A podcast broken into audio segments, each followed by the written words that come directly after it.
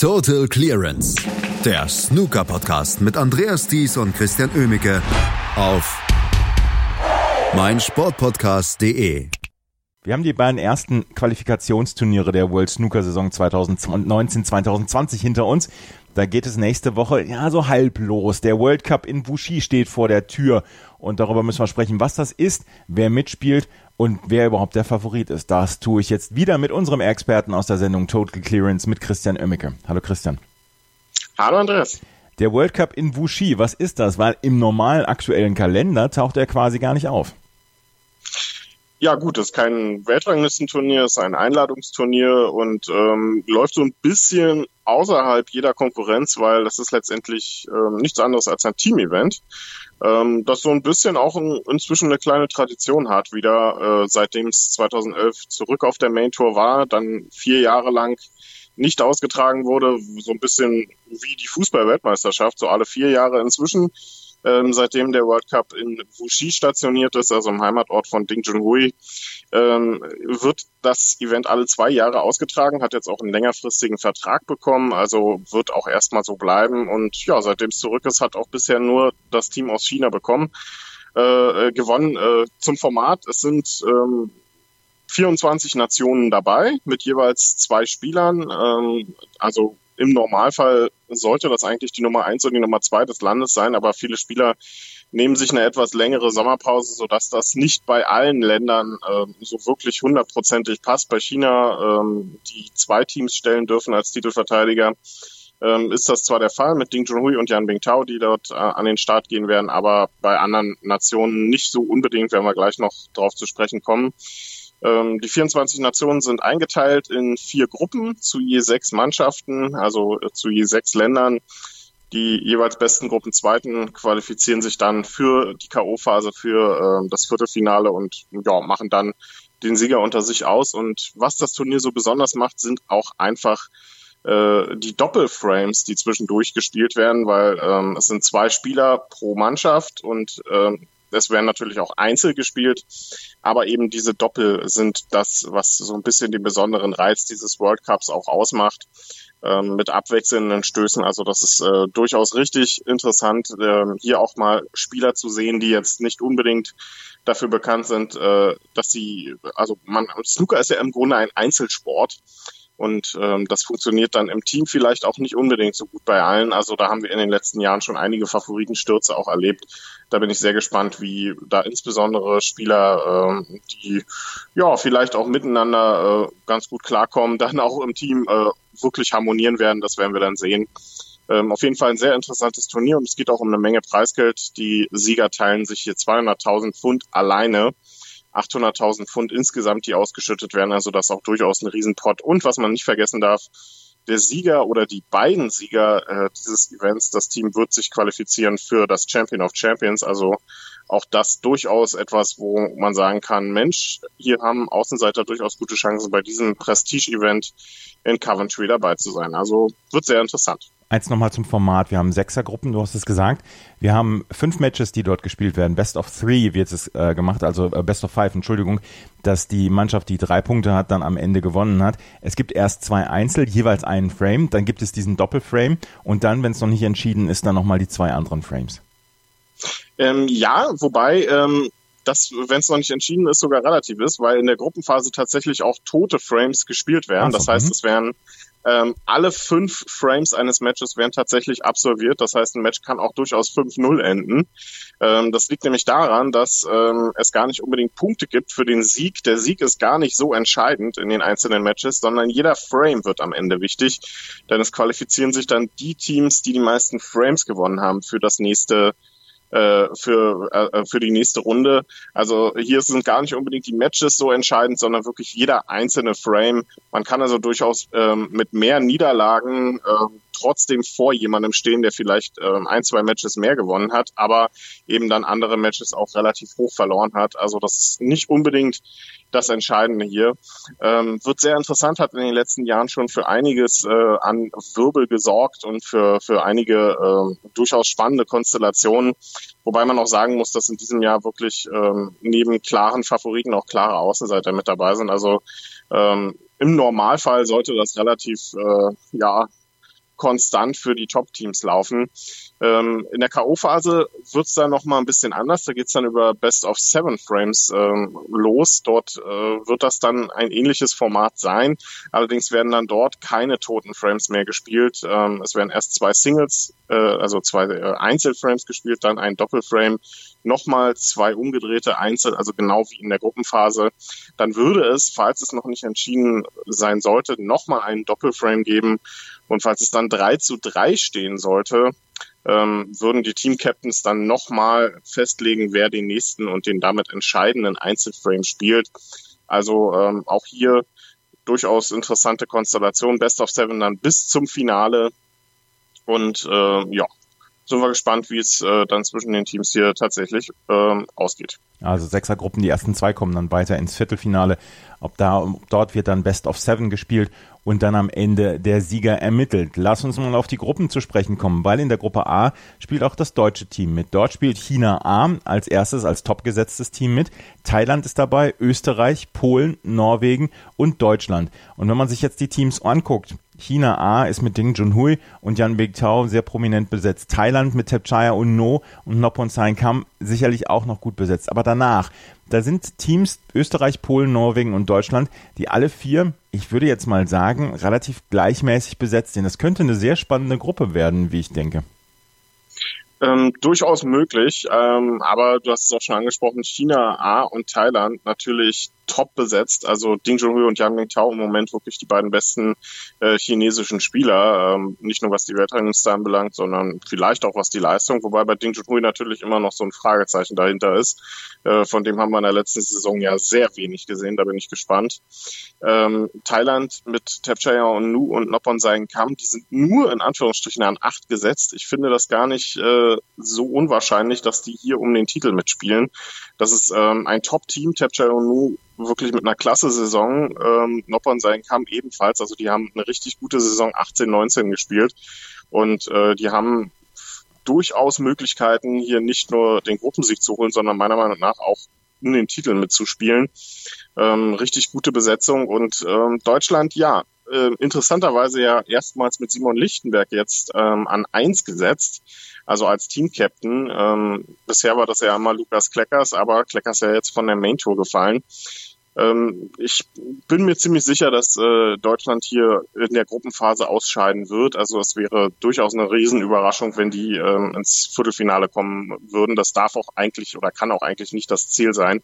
Man wird hier um, um ja, ich würde mal sagen, um den dritten, vierten Platz mitspielen. Das wäre schon ein richtig guter Erfolg, denn ähm, Norwegen hat mit äh, Kurt Mefflin einen richtig guten, erfahrenen, langjahr, langjährigen Profi, der sicherlich seine Frames dann auch holen wird gegen die ja, etwas niedriger platzierten Nationen. Christopher Watts, auch ein Spieler, der äh, in Norwegen durchaus sehr bekannt ist, sehr viele norwegische Meisterschaften schon gewonnen hat. Also den wird man auch nicht unterschätzen. Ähm, Österreich mit Andreas Ploner und Florian Nüssle ähnlich besetzt. Ähm, das deutsche Team da vielleicht noch ein bisschen mehr Main-Tour-Erfahrung dann natürlich aber auch die beiden Österreicher sind da durchaus gute Kandidaten. Und Polen mit Adam Stefanov und Kaspar Filipiak, den traue ich eventuell sogar eine kleine Überraschung zu, dass die hier ähm, vielleicht auch ums Viertelfinale mitspielen könnten. Beides Spieler, die inzwischen auf der Main Tour sind. Ähm, Adam Stefanov jetzt auf seinem zweiten Jahr in der Main Tour. Kaspar Filipiak hat die Rückkehr auf die Main Tour geschafft. Also das äh, finde ich durchaus eine interessante Konstellation zwischen den beiden. Die könnten hier eine für eine kleine Überraschung sorgen. Die können ja relativ befreit aufspielen. Die Favoriten sind halt woanders ähm, angesetzt. Da bin ich sehr gespannt, ähm, ob die vielleicht hier in dieser Gruppe ja, für den, für einen kleinen Favoritensturz sorgen können. Aber wir müssen natürlich ganz klar sagen, China A und Thailand die haushohen Favoriten. Du hast es vorhin schon gesagt, 200.000 Dollar äh, gibt es als Preisgeld für den Sieger, 800.000 insgesamt. Und für die deutsche Mannschaft geht es dann ja auch darum, Preisgeld zu sammeln. 7.500 gibt es für den letzten in der Gruppe. Aber wenn man Fünfter wird in der Gruppe, gibt es schon 10.000 Dollar, 15.000 Dollar für den vierten in der Gruppe und 22.500 Dollar für den dritten in der Gruppe. Also es lohnt sich tatsächlich, um jeden Frame dort zu spielen. Ja, natürlich, absolut. Und ähm, dieses äh, Format, dass es nicht unbedingt um Siege oder Niederlagen geht, ist ja auch etwas, was den Deutschen dann durchaus in die Hand spielen kann, weil dann macht es einfach nicht unbedingt so viel, wenn man ein Match dann 2 zu 3 verliert, sondern man hat zwei Punkte geholt. Der Gegner im Anführung nur drei Punkte, also so groß ist der Unterschied dann da nicht. Also jeder Frame kann am Ende wichtig sein, auch gegen die großen Nationen da kann es dann schon einen Unterschied machen, ob man vielleicht gegen China A das Doppel vielleicht auch gewinnt. Ähm, die Doppel sicherlich die, die angreifbareren Frames gegen die hohen Favoriten gegen Thailand und gegen China. Ähm, also da kann jeder Frame wichtig werden. Und wenn man am Ende hier auch vielleicht prestigetechnisch vor den Österreichern und auch vor den Polen äh, liegen würde, beides ja Nachbarländer von Deutschland, das hätte ja durchaus auch seinen Reiz, wenn ähm, das der Fall wäre. Aber wie gesagt, ich würde es äh, eher als Überraschung verbuchen, wenn man hier tatsächlich irgendwie um die K.O.-Runden mitspielen kann. Deutschland ähm, war in den, in den meisten Fällen beim äh, World Cup bisher außerhalb jeder Konkurrenz, wurde, ich glaube, beide Male, wo man bisher teilgenommen hat, jetzt äh, äh, Fünfter in der Gruppe. Und viel mehr wird jetzt, glaube ich, auch nicht dabei rausspringen diesmal. Ähm, bin ich sehr gespannt. Lukas Kleckers und Simon Lichtenberg, die verstehen sich allerdings auch sehr gut. Also ähm, das sollte teamharmonisch auf jeden Fall keine Probleme geben. Ähm, ja, aber wie gesagt, alles andere als ein Ausscheiden in der Gruppenphase wäre eine Riesenüberraschung. Dann lass uns nochmal über die anderen Gruppen sprechen. In der Gruppe B ist Nordirland dabei, England, Irland, Iran, Hongkong und Saudi-Arabien. Und jetzt möchte man sagen, Nordirland, England, Irland, Iran, Hongkong, das sind ja sehr, sehr gut besetzte Mannschaften. Da müssen wir aber wieder dieses kleine Sternchen da dran machen. Bei den Nordiren zum Beispiel ist Mark Allen zwar dabei, aber nur Jordan Brown, nur in Anführungsstrichen Jordan Brown als Spieler Nummer zwei. Bei den Engländern sind es Kyron Wilson und Jack Lisowski. Bei Iran sind es Hossein Wafai und Sohil Wahidi. Das sind die beiden besten Spieler des Irans. Äh, und bei den Iren müsste ich jetzt nochmal gerade gucken. Ken Doherty und Fergal O'Brien, also ja, ja äh, es ist äh, es ist tatsächlich schwierig. Auch Hongkong hat man ja äh, vielleicht ähm, ein kurzes Aufhorchen, aber Marco Fu ist nicht mit dabei. Das heißt, ähm, es sind nur in Anführungsstrichen Andy Lee und Chiang Kai ähm, also Hongkong hier mit Sicherheit nicht unbedingt einer der Favoriten in dieser Gruppe. Auch ähm, bei Nordirland, du hast schon erwähnt, Mark Ellens war dabei, aber Jordan Brown, ja, das ist schwierig. Könnte so ein bisschen, ich will jetzt nicht despektierlich sein, aber so ein bisschen der Klotz am Bein für Mark Ellen dann werden. Also das wird schwer ähm, für die Nordiren, die hier zwar dank Mark Ellen relativ hoch gesetzt sind, aber für mich nicht unbedingt zu den Favoriten gehören in dieser Gruppe. Ähm, England natürlich klar, äh, zwar in Anführungsstrichen nur Cameron Wilson und Jack Lisowski, also das sind ja jetzt nicht die beiden top platzierten Engländer, Mark Selby also nicht dabei, Judd Trump nicht dabei, Ronnie O'Sullivan natürlich nicht, ähm, Barry Hawkins auch nicht, also das sind, da wären durchaus ein paar größere Namen noch möglich gewesen, aber Cameron Wilson, Jack Lisowski, ich glaube, das sind zwei Spieler, die könnten ähm, ganz witzig miteinander umgehen und ganz gut miteinander harmonieren. Also ich glaube, das ist ein gutes Team zwischen den beiden zwei Spieler, die auch eine durchaus gute Saison hinter sich haben. Also England für mich der Favorit in dieser Gruppe. Und die Iraner würde ich an zweiter Stelle hier einordnen mit Hossein Wafai, der durchaus sehr erfahren ist inzwischen und auch Sohail Wahedi, der die sofortige Rückkehr auf die Main Tour ja auch geschafft hat. Also ähm, beides Main Tour Spieler, die sehe ich hier durchaus nicht unbedingt als Außenseiter. Also ähm, England und der zweite Platz dann in einem Dreierkampf meiner Meinung nach zwischen Nordirland, Irland und dem Iran. Ähm, wobei die Iren mit Ken Doherty und Fergal O'Brien ja auch so eine kleine Wundertüte sind. Ähm, wie gesagt, mich würde es nicht wundern, wenn hier der Iran tatsächlich eine Runde weiterkommt. Der Klotz am Bein. Wenn Jordan Brown das hört, das erklärst du ihm aber. In der Gruppe C ist Schottland dabei, Belgien, Israel, Malaysia, die Vereinigten Arabischen Emirate und Zypern. Einzelspieler bzw. Einzelnamen sind da sehr gut. Wir haben natürlich den großen Favoriten Schottland, die mit Stephen Maguire und John Higgins dann ankommen. Wie äh, bewertest du die Gruppe ansonsten? Luca Brissell ist zum Beispiel auch dabei, allerdings mit Ben Mertens, das muss man dann auch dazu sagen. Ähm, wie bewertest du die Gruppe C?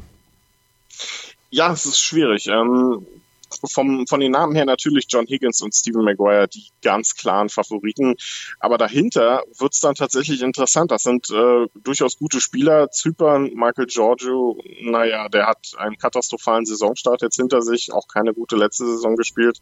Mit Antonis Puyos äh, als Partner sicherlich eher Außenseiter in dieser Gruppe. Vereinigte Arabische Emirate das äh, schlecht gesetzteste Team in dieser ähm, in, in, diesem World Cup und ich meine jetzt auch neben Indien das einzige Team, was keinen Profispieler stellt. Na gut, nee, Saudi-Arabien haben wir noch. Ähm, also das sind die klaren Außenseiter. Malaysia, mh, hm, schon interessanter vielleicht mit Torchuan Leong, aber sicherlich auch eher als Außenseiter zu sehen in dieser Gruppe. Es könnte zu einem interessanten Zweikampf äh, zwischen Belgien und Israel kommen um den zweiten Platz. Luca Brissell keine gute Saison gespielt, jetzt so langsam wieder vielleicht in aufsteigender Form. Ben Mertens würde ich weniger als Klotz am Bein sehen als Jordan Brown. ähm, das, äh, ich bin heute so ein bisschen gegen Jordan Brown, ich weiß auch nicht warum. Ben Mertens ähm, hat richtig guten, richtig guten Eindruck gemacht im letzten Jahr. Ähm, das ist ein ziemlich junger Belgier, der ist äh, ich weiß das gar nicht, ich glaube, der ist erst 14. Ähm, der spielt richtig gutes Snooker, hat beim Paul Hunter Classic einige, äh, einige gut platzierte Spieler geschlagen, sich dort für das äh, Hauptfeld qualifiziert und auch für ähm, für äh, das, äh, das Haupt im Hauptturnier dann ein, zwei Matches gewonnen. Also der weiß, was er tut, hat auch in der Q-School mitgespielt. Ähm, und Israel hat zwei Spieler, die inzwischen seit vielen, vielen Jahren dabei sind, Ian Sharaf und äh, Shachar Ruberg. Ähm, das sind zwei gute Spieler.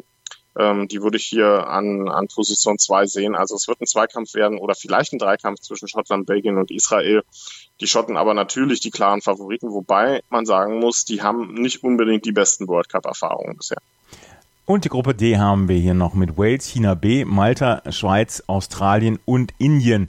Bei den äh, Walisern ist Mark Williams dabei mit Ryan Day zusammen. Bei China B, Zhu Yuelong und Liang Wenbo. Das könnte auch nochmal eine richtig schöne Gruppe werden, die wir da sehen bei Gruppe D.